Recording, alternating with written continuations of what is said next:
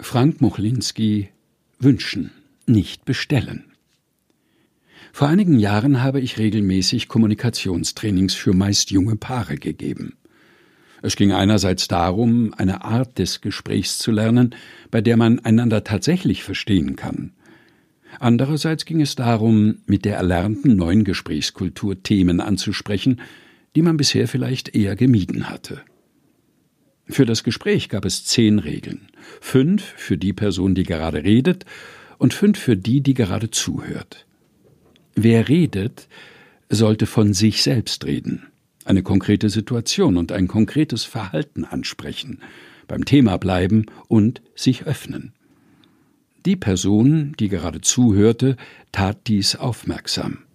Sie fasste das Gehörte regelmäßig in eigenen Worten zusammen, fragte nach lobte die redende Person für ihr Gesprächsverhalten und meldete die Gefühle zurück, die das Gehörte in ihr auslöste.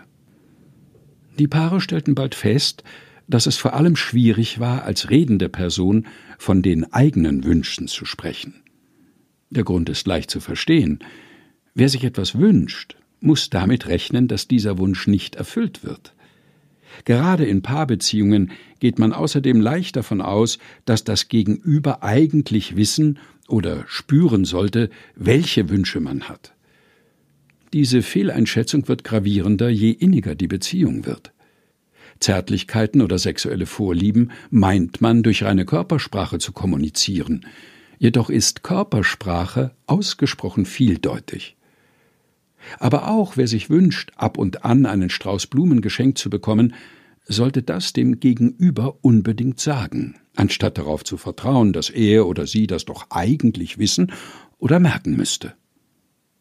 Darum gibt es für Wünsche zwei wichtige Regeln, die man sich auch ohne Gesprächstraining merken kann. Erstens Unausgesprochene Wünsche werden ausgesprochen selten erfüllt.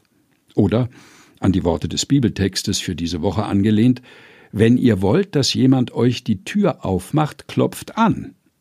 Zweitens, Wunschlisten sind keine Bestelllisten. Das weiß eigentlich auch jedes Kind. Man kann auf eine Wunschliste eine Menge schreiben, man kann sich so richtig austoben in den eigenen Wünschen. Schließlich aber wissen wir, dass nicht jeder Wunsch auf der Liste genauso erfüllt wird. Dennoch ist es auch hier gut, die Wünsche des Gegenübers zu kennen, sie zu verstehen.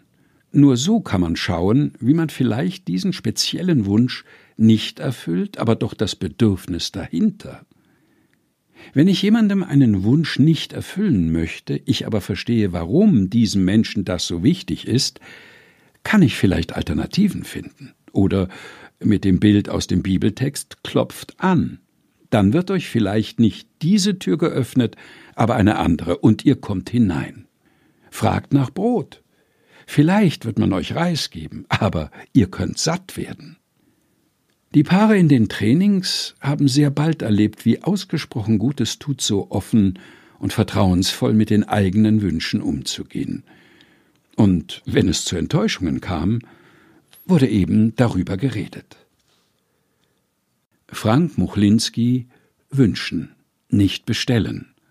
Gelesen von Helga Heinold. Aus Zuversicht Sieben Wochen ohne Pessimismus. Herausgegeben von Susanne Breit-Kessler in der Edition Chrismon.